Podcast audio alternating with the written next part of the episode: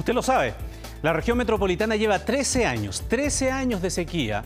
Pese a ello, las medidas adoptadas hasta aquí han permitido que a la fecha el suministro de agua potable se haya mantenido. Sin embargo, no es posible descartar que ante escenarios de escasez cada vez más pronunciados, sea inevitable la aplicación de medidas de racionamiento. Por esa razón, el Gobierno Regional Metropolitano presentó un protocolo de cuatro etapas que incluye la restricción forzosa en el caso límite.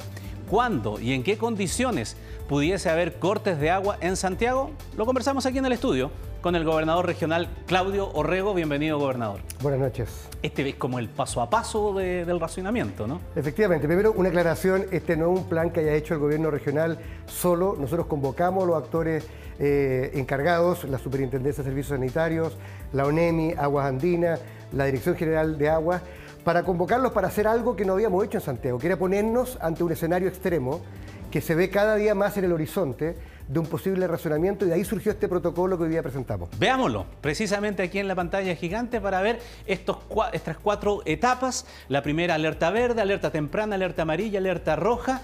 ¿Y en qué etapa? Antes de llegar a la alerta roja, que es lo que todos quieren saber, ¿no? Pero ¿estamos en la alerta temprana en este instante? Efectivamente, estamos en la alerta temprana. ¿Y eso qué significa? Que tenemos restricción de presión del agua en distintos horarios dentro de la norma y además que hemos verificado todos los recursos de emergencia que tenemos en la región. Ahora, ya pasar a alerta amarilla significa que empieza a bajar presión más allá de la norma y nos empezamos a preparar para la eventualidad más compleja, que es que tengamos que tener racionamiento o parte de Santiago o todo Santiago. Ya, quedémonos entonces en la alerta roja.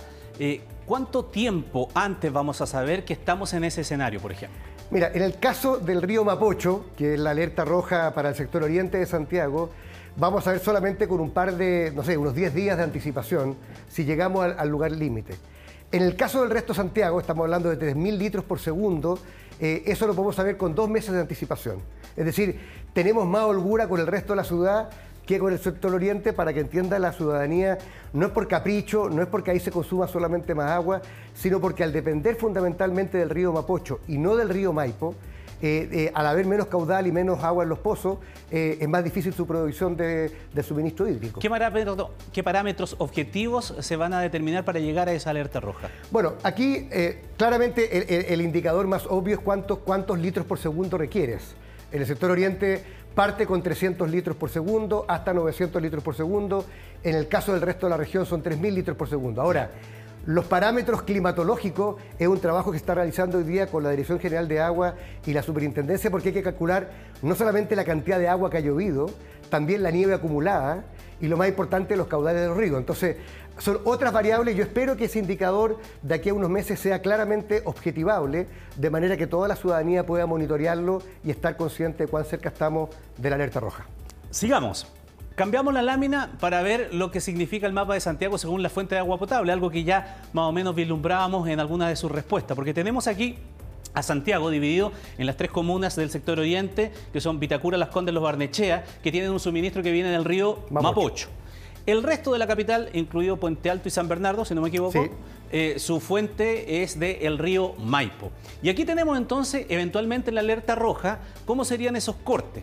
Quedémonos allá arriba, ya. porque dice cortes 12 días, 6 días, 2 días, ¿qué significa eso? Efectivamente, este, este es una, una, situación que probablemente va a ser la primera que tengamos que enfrentar. Porque, te insisto, el, si uno mira eh, aguas arriba, el río Mapocho, ya viene solamente un hilo de agua.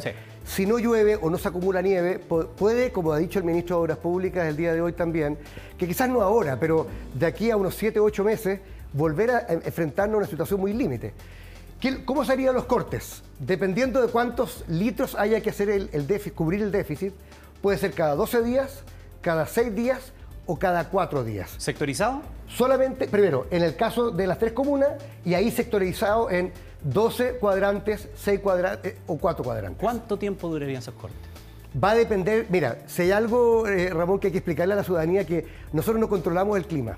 ¿ah?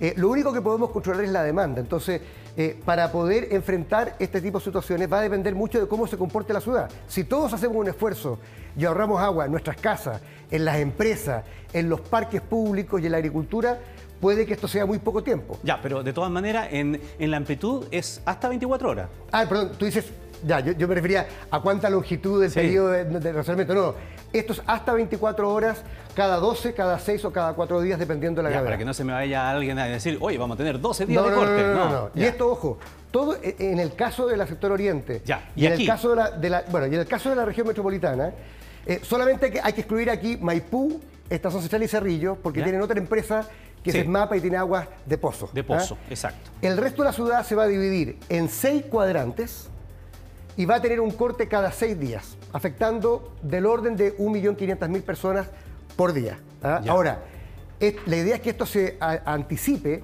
se explique cuáles van a ser los cuadrantes y la gente sepa, con harto tiempo de anticipación, cuándo le va a corresponder. esto no es por sorpresa, uno va a poder acumular cierta cantidad de agua prudente, por supuesto, porque vamos a estar en una situación eh, crítica. Hoy día no tenemos esos cuadrantes, pero lo vamos a tener con anticipación, esa es la promesa. existe ya una, propuesta preliminar para que se esté trabajando con las autoridades de la superintendencia. Ya, última pregunta, gobernador. ¿Qué pasa con aquellos eh, servicios que son esenciales? Por ejemplo, ¿qué pasa?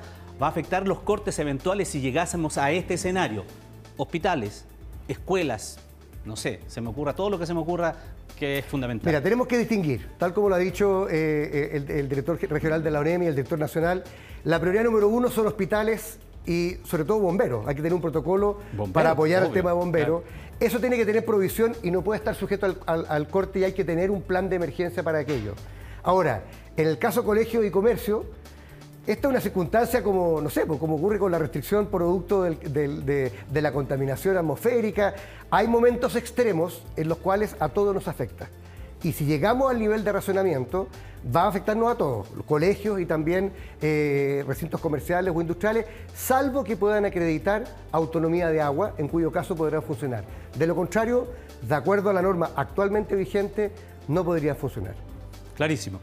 Muchísimas gracias, gobernador. Oye, solo una, cosa, yo creo que para, los televidentes, este plan hoy día lo tenemos. En toda la historia de Santiago nunca nos, vimos enfrentados a tener que construir un plan como este tan radical. Ahora, la tarea de todos nosotros es evitar que este plan se aplique. no llegar hasta ahí. Es decir, tenemos que hacer un trabajo con, con las municipalidades, con las empresas, con la agricultura y con el consumo particular para ahorrar y consumir agua de manera responsable en Santiago, porque el agua no es ilimitada, es un recurso escaso y hay que cuidarlo entre todos. Muchísimas gracias, gobernador. Buenas noches. Buenas noches.